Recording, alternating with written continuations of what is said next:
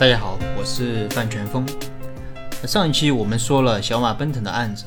还说了最高法院的司法解释。我们说到，如果债务远超家庭日常生活所需，可能就算不上夫妻共同债务。而对赌的债务一般都比较大，那么被认定为家庭日常生活所需的可能性是比较低的。但是为什么说小马奔腾这笔又算是共同债务呢？这里面有个特别的地方，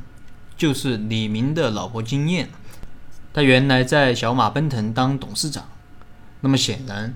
李明和金燕是共同在经营这家公司。而在我前面讲的这个司法解释中的第三条有个但书，啊，这个但书是这样说的：债权人能够证明该债务用于夫妻共同生活。共同生产经营或者基于夫妻双方共同意思表示的除外。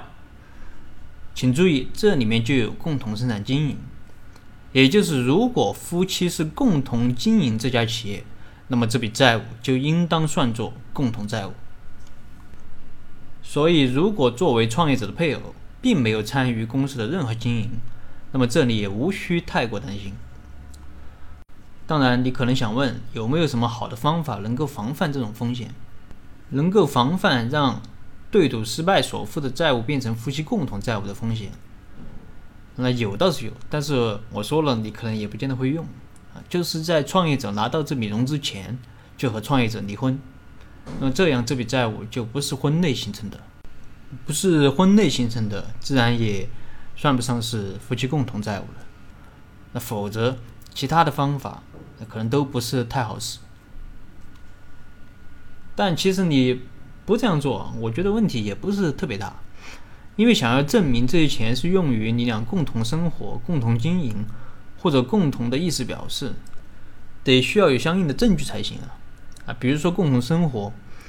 这块，我觉得其实是比较难的。啊，因为这些钱是投给公司的，它不是给个人的，那家庭很难从公司的这个股权融资中。直接受益，而共同经营啊，刚才已经说了。那么共同意思表示呢？除非配偶明确表示这笔债务大家一起还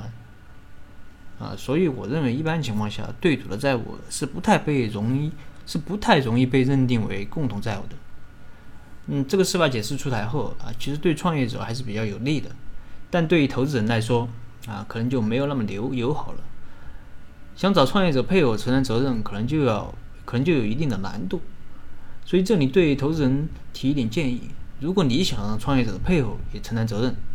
那么最好在创业者签对赌协议的时候，让其配偶签一个确认共同承担责任的承诺函或者承诺书，